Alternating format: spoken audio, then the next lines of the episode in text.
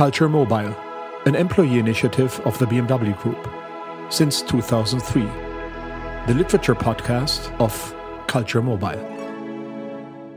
The Mark on the Wall is a short story published in 1917 and written by one of the most esteemed novelists of the 20th century, Virginia Woolf.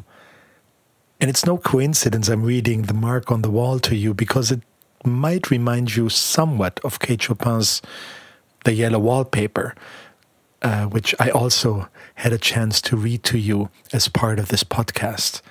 It also follows James Joyce, and both Virginia Woolf and James Joyce are known for their stream of consciousness method. Now, stream of consciousness is associated with the avant garde, with modernist writing, with, of course, you know, whatever Freud found in psychoanalysis and all of these things in psychology informing modern 20th, early 20th century literature. It was a French writer who had published a book called Les Lauriers sont coupés, the laurels have been cut in 1887. Um, a man by the name of Dujardin, who said that he invented the stream of consciousness method. Of course, we know another word for it. It's called interior monologue. Yet there is a difference. Interior monologue is something that we've known for uh, for quite some time, and it shows you the interior makings of a character, and it makes the reader, you know, feel empathy towards that character because it allows you to read that person's mind apart from what he or she might say to another person in the in the book to another character within a novel yet the stream of consciousness method more or less leaves you very much alone with that particular character in a book or in a short story or in a novel or in any sort of fiction writing it tries to go a lot deeper it tries also to kind of lose, you know, the amazing balance that beautifully formed sentences um, bring together. That's what stream of consciousness kind of refers to literally. It's a stream. And it's also a stream that Virginia Woolf vanished into when she put a lot of stones in many of her pockets and committed suicide in 1941. She was born in 1882 and was a prolific, amazing writer, born in London.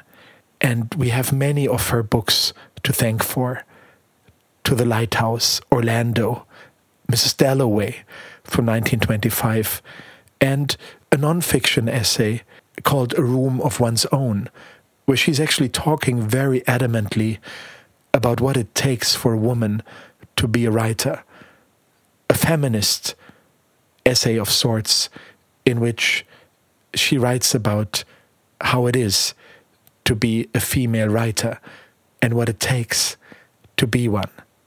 So here it comes a great little short story of hers, again, as I said, published in 1917, called The Mark on the Wall. Just follow the character in her stream of consciousness.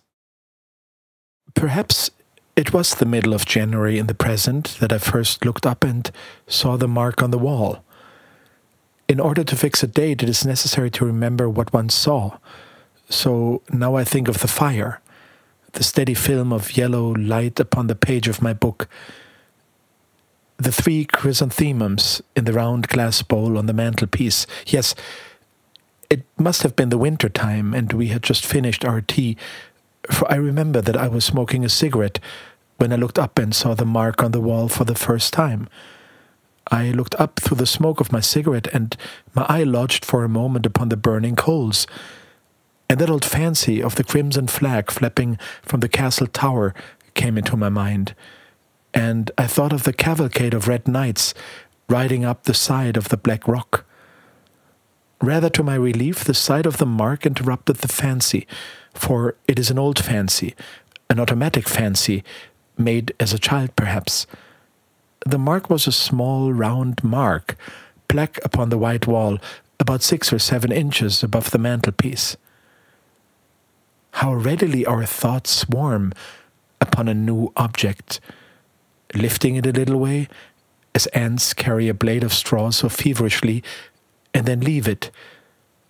If that mark was made by a nail, it can't have been for a picture.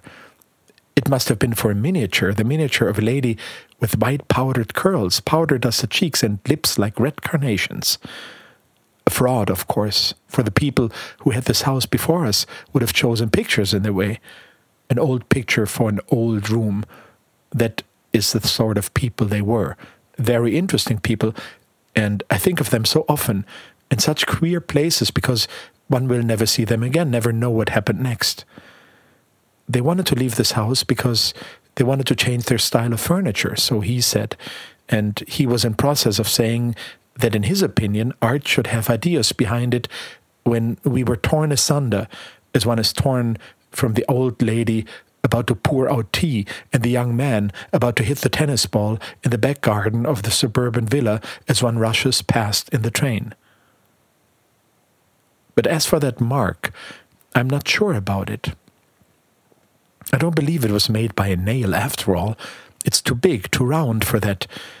I might get up, but if I got up and looked at it, ten to one I shouldn't be able to say for certain. Because once a thing's done, no one ever knows how it happened. Oh, dear me, the mystery of life, the inaccuracy of thought, the ignorance of humanity. To show how very little control of our possessions we have, what an accidental affair this living is after all our civilization, let me just count over a few of the things lost in one lifetime, beginning, for that seems always the most mysterious of losses, what cat would gnaw, what rat would nibble, three pale blue canisters of bookbinding tools. Then there were the bird cages, the iron hoops, the steel skates, the Queen Anne coal scuttle, the bagatelle board, the hand organ, all gone, and jewels, too. Opals and emeralds, they lie about the roots of turnips. What a scraping, paring affair it is, to be sure. The wonder is that I've any clothes on my back, that I sit surrounded by solid furniture at this moment. Why? If one wants to compare life to anything, one must liken it to being blown through the tube at 50 miles an hour, landing at the other end without a single hairpin in one's hair, shot out at the feet of God entirely naked, tumbling head over heels in the Asphodel meadows like brown paper parcels pitched down a chute in the post office, with one's hair flying back like the tail of a racehorse. Yes, that seems to express the rapidity of life, the perpetual waste and repair, also casual, also haphazard. But after life, the slow pulling down of thick green stalks so that the cup of the flower, as it turns over, deluges one with purple and red light. Why, after all, should one not be born there as one is born here, helpless, speechless, unable to focus one's eyesight, groping at the roots of the grass, at the toes of the giants?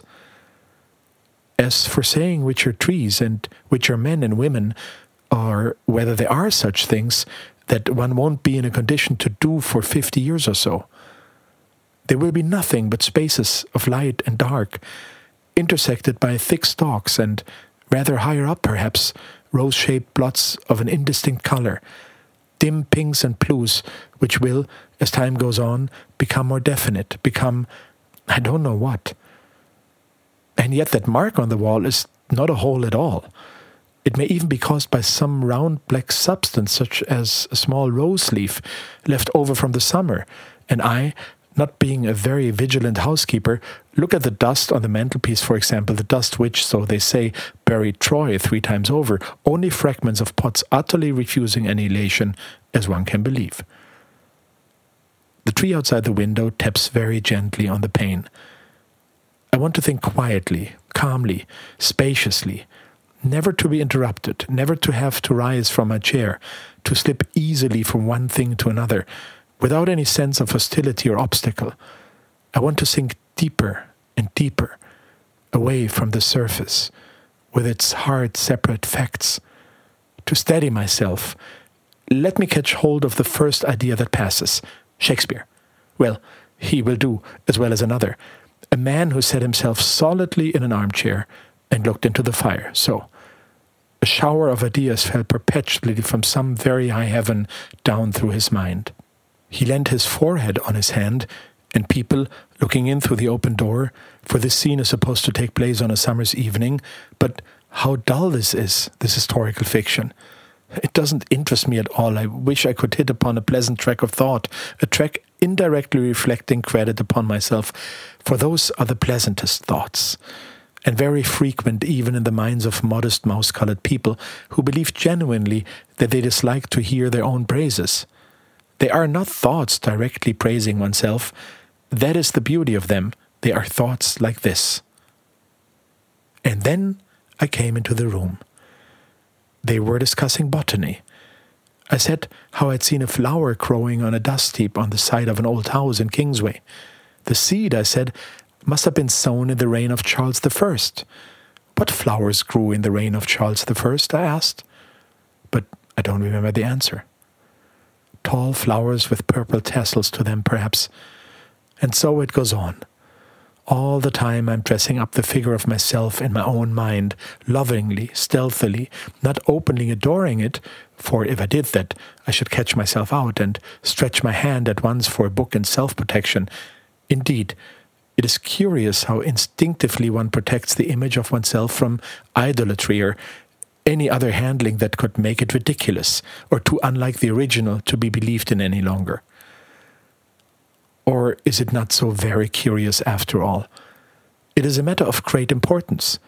Suppose the looking glass smashes, the image disappears, and the romantic figure with the green of forest depth all about it is there no longer, but only that shell of a person which is seen by other people what an airless, shallow, bald, prominent world it becomes. A world not to be lived in. As we face each other in omnibuses and underground railways, we are looking into the mirror that accounts for the vagueness, the gleam of glassiness in our eyes. And the novelists in future will realize more and more the importance of these reflections, for of course, there is not one reflection, but an almost infinite number. Those are the depths they will explore, those the phantoms they will pursue, leaving the description of reality more and more out of their stories, taking a knowledge of it for granted, as the Greeks did, and Shakespeare perhaps, but these generalizations are very worthless. The military sound of the word is enough. It recalls leading articles, cabinet ministers, a whole class of things indeed, which as a child one thought the thing itself, the standard thing, the real thing, from which one could not depart save at the risk of nameless damnation. Generalizations bring back somehow Sunday in London, Sunday afternoon walks, Sunday luncheons, and also ways of speaking of the dead clothes and habits, like the habit of sitting all together in one room until a certain hour, although nobody liked it. There was a rule for everything. The rule for tablecloths at that particular period was that they should be made of tapestry with little yellow compartments marked upon them, such as you may see in photographs of the carpets in the corridors of the royal palaces. Tablecloths of a different kind were not real tablecloths. How shocking, and yet how wonderful it was to discover that these real things Sunday luncheons, Sunday walks, country houses, and tablecloths were not entirely real, were indeed half phantoms, and the damnation which visited the disbeliever in them was only a sense of illegitimate freedom. What now takes the place of those things, I wonder, those real standard things? Men, perhaps, should you be a woman. The masculine point of view which governs our lives which sets the standard, which establishes Whitaker's table of precedency, which has become, I suppose, since the war half a phantom to many men and women, which soon, one may hope, will be laughed into the dustbin, where the phantoms go, the mahogany sideboards and the Landseer's prints, gods and devils, hell and so forth, leaving us all with an intoxicating sense of illegitimate freedom, if freedom exists. In certain lights, that mark on the wall seems actually to project from the wall, nor is it entirely circular. I cannot be sure, but it seems to cast a perceptible shadow, suggesting that if I ran my finger down that strip of the wall, it would at a certain point mount and descend, a small tumulus, a smooth tumulus like those barrows in South Downs, which are, they say, either tombs or camps. Of the two, I should prefer them to be tombs, desiring melancholy like most English people, and finding it natural at the end of a walk to think of the bones stretched beneath the turf. There must be some book about it. Some antiquary must have dug up those bones and given them a name. What sort of a man is an antiquary, I wonder? Retired colonels, for the most part, I dare say, leading parties of aged laborers to the top here, examining clods of earth and stone and getting into correspondence with the neighboring clergy, which, being open at breakfast time, gives them a feeling of importance.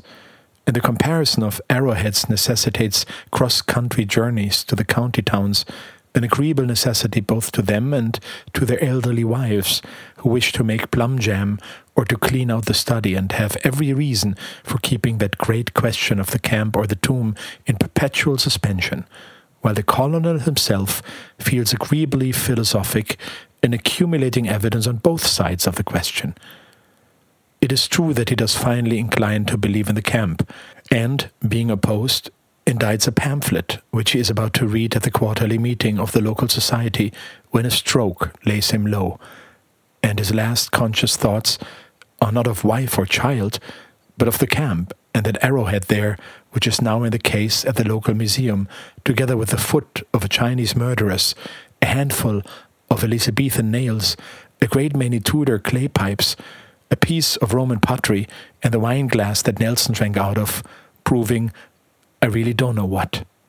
No, no, nothing is proved, nothing is known, and if I were to get up at this very moment and ascertain that the mark on the wall is really, what shall we say, the head of a gigantic old nail driven in 200 years ago, which has now owing to the patient attrition of many generations of housemates, revealed its head above the coat of paint and has taken its first view of modern life in the sight of a white walled, firelit room, what should I gain? Knowledge? Matter for further speculation? I can think sitting still as well as standing up. And what is knowledge? What are our learned men save the descendants of witches and hermits who crouched in caves and in woods brewing herbs, interrogating shrew mice and writing down the language of the stars. And the less we honor them as our superstitions dwindle and our respect for beauty and health of mind increases, yes, one could imagine a very pleasant world. A quiet, spacious world, with the flowers so red and blue in the open fields, a world without professors or specialists or housekeepers, with the profiles of policemen, a world which one could slice with one's thought, as a fish slices the water with his fin, grazing the stems of the water lilies, hanging suspended over nests of white sea eggs. How peaceful it is down there, rooted in the center of the world and gazing up through the grey waters. With their sudden gleams of light and their reflections, if it were not for Whitaker's almanac, if it were not for the table of precedency. I must jump up and see for myself what that mark on the wall really is a nail, a rose leaf, a crack in the wood. Here is nature once more at her old game of self preservation. This train of thought, she perceives, is threatening mere waste of energy, even some collision with reality, for who will ever be able to lift a finger against Whitaker's table of precedency? The Archbishop of Canterbury is followed by the Lord High Chancellor. The Lord High Chancellor is followed by the Archbishop of York. Everybody follows somebody. Such is the philosophy of Whitaker. And the great thing is to know who follows whom. Whitaker knows. And let that so nature counsels comfort you instead of enraging you. And if you can't be comforted, if you must chatter this hour of peace, think of the mark on the wall. I understand nature's game her prompting to take action as a way of ending any thought that threatens to excite her to pain. Hence, I suppose, comes our slight contempt for men of action, men we assume who don't think. Still, there's no harm in putting a full stop to one's disagreeable thoughts by looking at a mark on the wall. Indeed, now that I have fixed my eyes upon it, I feel that I have grasped a plank in the sea. I feel a satisfying sense of reality, which at once turns the two archbishops and the Lord High Chancellor to the shadows of shades. Here is something definite, something real. Thus, waking from a midnight dream of horror, one hastily turns on the light and lies quiescent, worshipping the chest of drawers, worshipping solidity, worshipping reality, worshipping the impersonal world which is a proof of some existence other than ours.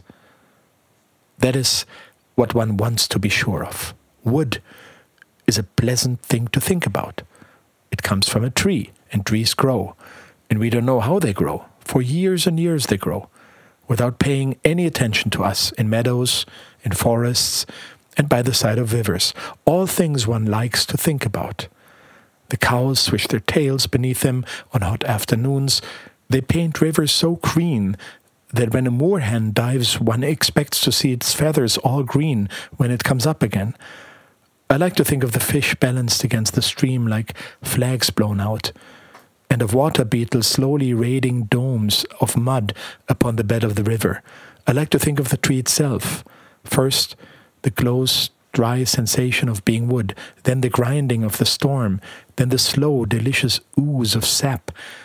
I like to think of it too on winter's nights, standing in the empty field, with all leaves close furled, nothing tender exposed to the iron bullets of the moon, a naked mast upon an earth that goes tumbling, tumbling all night long. The song of birds must sound very loud and strange in June. And how cold the feet of insects must feel upon it as they make laborious progresses up the creases of the bark, or the sun themselves upon the thin green awning of the leaves, and look straight in front of them with diamond cut red eyes.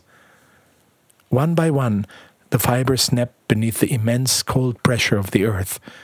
Then the last storm comes, and, falling, the highest branches drive deep into the ground again. Even so, life isn't done with there are a million patient, watchful lives still for a tree all over the world, in bedrooms, in ships, on the pavement, lining rooms, where men and women sit after tea smoking cigarettes. It is full of peaceful thoughts, happy thoughts, this tree. I should like to take each one separately, but something is getting in the way. Where was I? What has it all been about? A tree? A river? The Downs? Whitaker's Almanac? The fields of asphodel? I can't remember a thing. Everything's moving, falling, slipping, vanishing. There's a vast upheaval of matter. Someone is standing over me and saying, I'm going out to buy a newspaper. Yes? Uh, though it's no good buying newspapers, nothing ever happens. Curse this war. God damn this war. All the same, I don't see why we should have a snail on our wall. Ah, the mark on the wall. It was a snail.